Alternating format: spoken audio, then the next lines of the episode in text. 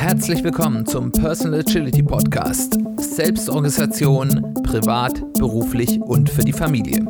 Ich bin Simon Kleiber.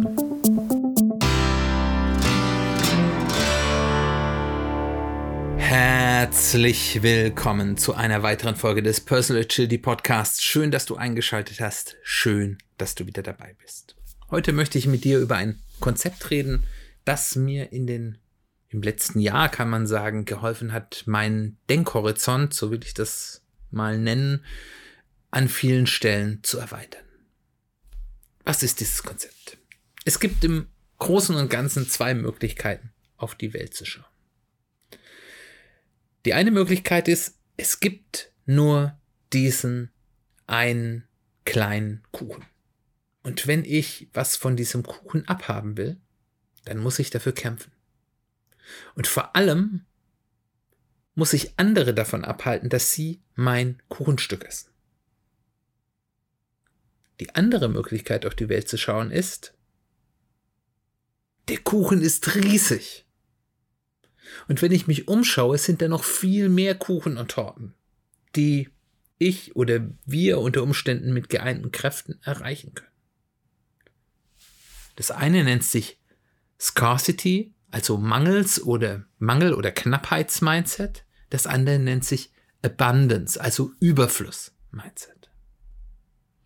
Ich habe bis dahin, besonders im beruflichen Umfeld, häufig in diesem Knappheits-Mindset gelebt. Immer schön darauf bedacht, den eigenen Vorteil zu schützen. Ich habe ja hart dafür gearbeitet.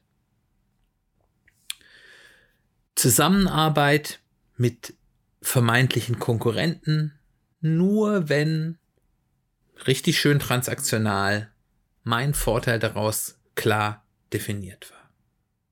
Und lieber alleine im stillen Kämmerlein an Dingen arbeiten, als mit anderen zusammenarbeiten, in die Co-Creation, wie man ja heutzutage schön sagt, zu gehen. Es könnte mir ja jemand meine tolle Idee klauen.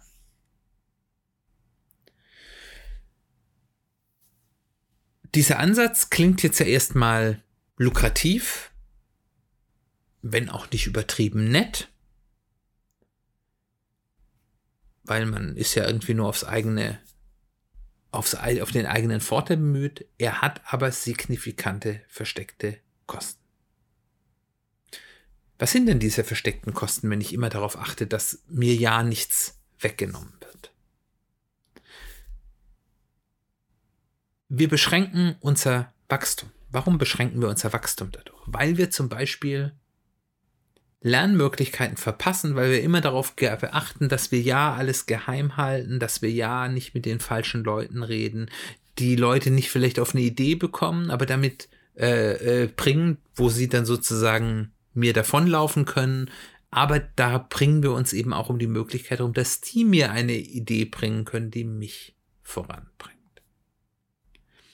aber wir beschränken uns eben auch im Wachstum, weil es eben auch die Möglichkeit von Zusammenarbeit, vom Nutzen von Synergien stark verringert. Der zweite, die zweite versteckte Kosten ist, wir bleiben dadurch immer in unserem kleinen Teich. Da sind wir, da kennen wir uns gut aus, da sind wir sicher, wir kriegen unser Kuchenstück.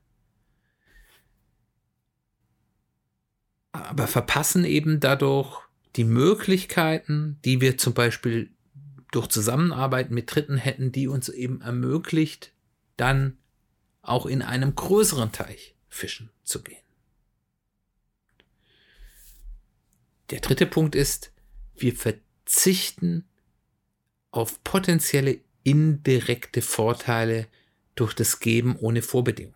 Wir haben ja kürzlich die ganze Folge zu dem Thema Wer gibt, gewinnt gehabt wenn ich in dem Knappheits-Mindset bin und ich transaktional unterwegs bin, bedeutet, ich gebe nur, wenn ich mindestens genauso viel sicher zurückbekomme. Wenn ich aber im Überfluss-Mindset bin, dann kann ich auch geben, im Vertrauen darauf, dass sich irgendwann sich das auszahlen lässt, weil es gibt ja genug. Ich muss keine Angst haben, dass ich hier etwas gebe und ich krieg's nicht mehr zurück, weil es gibt ja genug. Also wir sehen, auch wenn das erstmal logisch klingt und erstmal lukrativ klingt, wenn auch nicht besonders nett, in diesem Knappheitsmindset zu bleiben, hat Nachteile. Wie kommen wir da jetzt los? Wie kommen wir da wieder raus?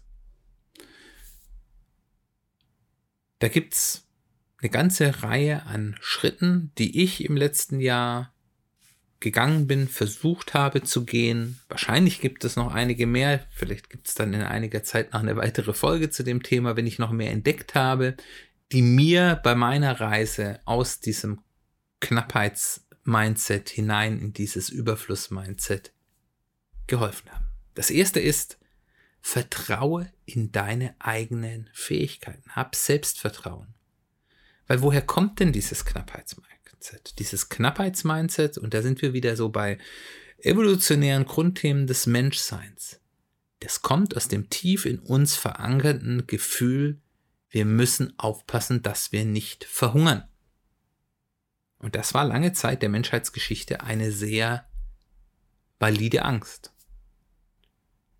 Wir, und, und das setzt sich eben heute hin, wenn ich eben nicht schaue, dass ich immer meinen Vorteil habe. Ich kann in Schiefladegeräten, gibt ganz viel Angst vor sozialem Abstieg und so weiter und so fort. Ja, den anderen nichts gönnen, ähm, weil es könnte ja dazu führen, dass ich nachher irgendwie einen Nachteil habe. Das kann ja ganz ähm, äh, abstruse äh, Züge haben. Ich, gibt es die Stories, dass in juristischen ähm, Büchereien also in, in, in, in den Bibliotheken der juristischen Fakultäten, manche Studenten, die besonders ehrgeizig sind, Seiten mit wichtigen Informationen aus Büchern reißen, damit die anderen Studenten diese Information nicht haben können oder wichtige Bücher verstecken, damit nur sie in der Lage sind, ähm, das zu haben, damit sie ja vorne gut dastehen.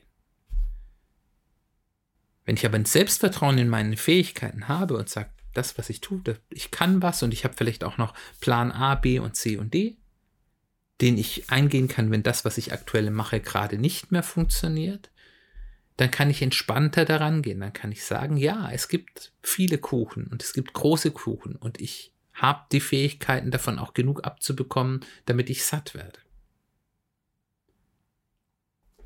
Wenn ich das nicht habe, wenn ich immer das Angst habe, ich bin nicht genug, und auch wenn ich mein Bestes tun, könnte ich noch verhungern, werde ich nie aus diesem Hamsterrad, das ich mir damit auch selbst schaffe, weil ich mir ja auch damit die Entspannung nehme, auch mal Dinge auf mich zukommen zu lassen, herauskommen. Der nächste Punkt ist,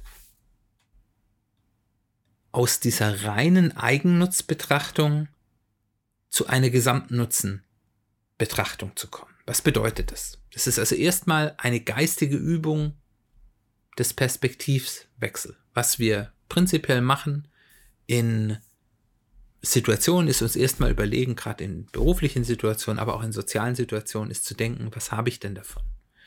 Wenn ich das und das jetzt mache und mich darauf jetzt einlasse, was hat es denn für Folgen für mich? Positive wie negative. Und ähm, normalerweise, und das ist auch ganz natürlich, hören wir danach auf. Wir machen für uns eine Abwägung, ja, okay, das hat für mich gewisse Vorteile, zum Beispiel, ich bekomme irgendwas von Wert oder ich habe, wenn, auch wenn ich jetzt etwas mache, was zum Beispiel kein jetzt Geldwert hat, aber wenn ich zum Beispiel sage, wenn ich irgendwo etwas spende, dann und das vielleicht auch noch irgendwie sehr öf öffentlich tue, dann habe ich dadurch einen Statusgewinn zum Beispiel. Oder ich habe mehr in meinem Seelenfrieden oder was auch immer. Religion funktioniert ja häufig so. Ich gebe dort etwas hin, ich gebe Geld hin und habe dafür das Gefühl, ich habe etwas für meinen Seelenfrieden, für meine Zukunft nach dem Tod oder was auch immer dann die jeweilige religiöse Prägung ist getan. Das funktioniert ja auch nach einer eigen, häufig nicht nach einer äh, selbstlosen Betrachtung, auch wenn es gerne so dargestellt ist. Da ist ja häufig auch so eine gewisse, wenn auch manchmal irrationale Eigennutzbetrachtung mit im Spiel. Was ich dann aber jetzt tun kann, ist dann eben die Perspektive zu wechseln und darüber nachdenken, was bedeutet das denn für die anderen Beteiligten? Was haben die denn für einen Vorteil? Und das hat erstmal den Vorteil, dass wenn ich diesen Perspektiv mache, ich auch meine Empathiefähigkeiten erhöhe. Wenn ich mich erstmal in andere Leute reindenke und versuche herauszufinden, was ist für die denn wichtig, was ist für die denn der Nutzen, dann kann ich die Situation auch ganzheitlicher betrachten. Da kann ich ja überlegen, okay, ich mache hier vielleicht was, das ist für mich vielleicht nicht wirklich wert, vielleicht tut es mir auch nicht wirklich weh, aber es hat für die anderen extrem große Vorteile. Also warum sollte ich es nicht tun?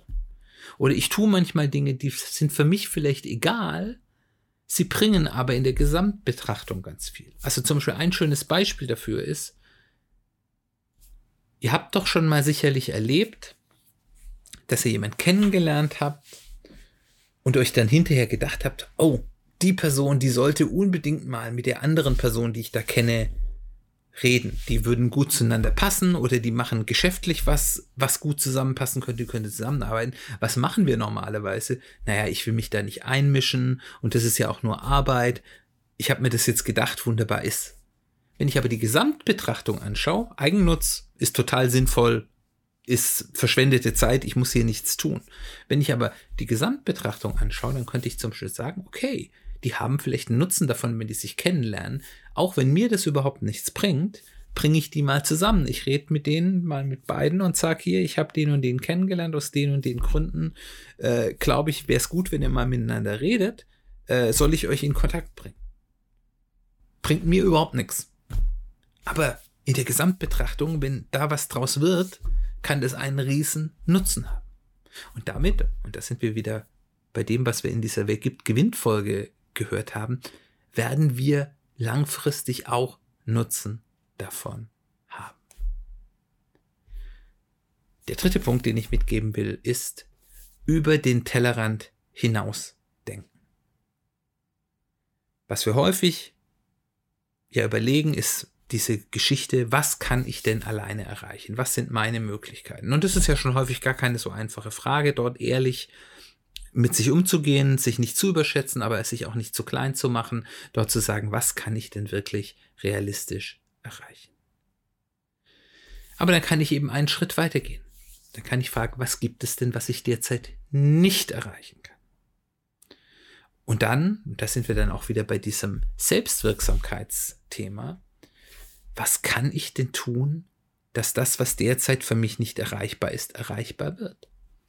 Zum Beispiel, wie könnte ich mit anderen zusammenarbeiten, um gemeinsam dem näher zu kommen, was ich und vielleicht auch noch andere, die ich vielleicht sogar als meine Mitbewerber oder Konkurrenten sehen, alleine nicht erreichen kann. Ich habe das gerade wieder in einem ähm, beruflichen Umfeld ganz klar, wo, wo, wo man das merkt, wir sind da unterschiedliche Leute, die Schulungen in einem gewissen Bereich anbieten.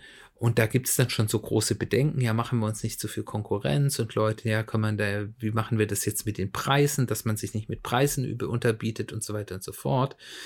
Dabei ist das Thema eigentlich noch total unterbekannt und es macht viel mehr Sinn, seine Zeit auch gemeinsam darin zu investieren, das Thema bekannter zu machen, um damit den Markt zu vergrößern, als sich jetzt um den aktuell noch relativ kleinen Markt zu zanken. Was können wir gemeinsam erreichen? Und das dritte ist eigentlich auch nur eine geistige Übung, aber die hilft einem enorm aus diesem ja, diesem Knappheitsdenken herauszukommen. Nimm dir Zeit, dich bewusst über die anderen, über die Erfolge, nein, nein, über die Erfolge anderer Leute zu freuen, insbesondere derer, die unter Umständen in gefühlter Konkurrenz zu dir stehen. Und es hat zwei Stufen. Erstmal innerlich, dass du eben, wenn du siehst, jemand anderes hat hier einen schönen Erfolg hat, nicht in Neid versinkst, sondern dich innerlich erstmal darüber freust und denkst, das ist toll aber dann in einem zweiten Schritt auch in so eine Anfeuerkultur zu kommen, dass man anderen Leuten den Erfolg wünscht und die unterstützt. Wir alle wissen, wie häufig man doch sich alleine fühlt mit den Problemen, die man hat. Also gerade so als Selbstständiger, wie ich das bin, äh, ist das so ein Thema, die man ist ja irgendwie immer nur für sich selbst verantwortlich. Das ist schön, man hat ganz viel Freiheit, aber man ist da halt auch immer sehr allein. Wenn man dort eben andere hat, die in einer ähnlichen Situation sind, die sich untereinander unterstützen und es muss ja noch gar nichts Greifbares sein. Das kann ja eine rein ideelle Ebene sein, dass man sich gegenseitig anfeuert und sich die Erfolge wünscht und äh, auch mal in einer schweren Zeit dann sagt, du schaffst es und ich war da auch mal und es geht wieder vorbei, das ist etwas, was einen eigentlich nichts kostet, aber ganz viel sowohl den anderen bringt, aber einem auch selber aus diesem Neiden, aus dieser Knappheitsdenke rauszukommen. Was noch ein Punkt ist, welchen Umgang pflege ich mit diesen vermeintlichen Konkurrenten? Versuche ich eben mich abzuschächeln und ja, denen sage ich nichts und mit denen rede ich nicht oder gehe ich kollegial mit dem um. Natürlich ist das ein Mitbewerber. Ich muss dem nicht alle meine Dinge erzählen und alle meine Ideen zu sagen, aber in vernünftigen Austausch zu gehen und eben auch gemeinsam zu suchen, wo können wir uns denn gegenseitig unterstützen, wo haben wir gemeinsame Interessen, kann eine ganz große Hilfe zu sein. Last but not least gibt es da noch so einen sehr schönen Gedanken, den, der, der, den ich immer sehr hilfreich finde, den, der kommt von, von dem ja, Social Media Phänomen und, und Online Marketing Pionier Gary Vaynerchuk, den ich ja immer ganz gerne zitiere, der sagt, es gibt zwei Möglichkeiten, wenn man das Ziel hat, das größte Haus in einem in einer Stadt zu haben, gibt es zwei Möglichkeiten zu erreichen. Man kann entweder das größte Haus bauen oder man kann alle größeren Häuser niederreißen. Und äh, wenn du im Knappheitsmindset bist, dann versuchst du die Häuser der anderen niederzureißen. Wenn du im Überfluss-Mindset bist, dann versuchst du die Stadt insgesamt größer zu bauen und dabei mit dem Erfolg, den du hast, idealerweise auch das größte Haus, ähm, wo du dann eben insgesamt auch mehr davon hast. Das ist der Unterschied. Und ich weiß für mich, auch wenn ich leider lange und es auch immer noch bin in diesem ersten Ziel bin, wo man sagt, naja, eigentlich würde ich jetzt lieber der Einzige sein, der hier irgendwie was hat und keine Konkurrenz haben und das möchte denen irgendwie was Schlimmes wünschen, mache ich natürlich nicht. Ähm, weggehen, sondern wirklich zu sagen, komm, lasst uns gemeinsam eine tolle große Stadt bauen und wenn ich alles richtig mache, habe ich da am Ende das größte Haus in diesem Überfluss-Mindset. In das möchte ich kommen. Ich habe da im letzten Jahr ganz große Schritte gemacht und ich weiß auch, dass es nicht nur zu mehr Erfolg führt, sondern dass ich mich damit einfach auch besser fühle, weil man einfach viele Dinge viel entspannter sehen kann. So viel zu meinen Gedanken zu dem Thema Knappheits- und Überfluss-Mindset. In welchem Mindset befindest du dich? Wo wärst du gerne? Wo unterscheidet sich das noch in unterschiedlichen Lebensbereichen? Was sind deine Erfahrungen? Ich würde gerne mehr von dir hören. Ich würde mich freuen, wenn du dich an mich wendest, wenn du mir deine Erfahrungen erzählst. Ansonsten möchte ich mich nächste Woche mit dir über das Thema Kaizen unterhalten. Ich hoffe, du bist wieder dabei. Wir hören uns bald wieder.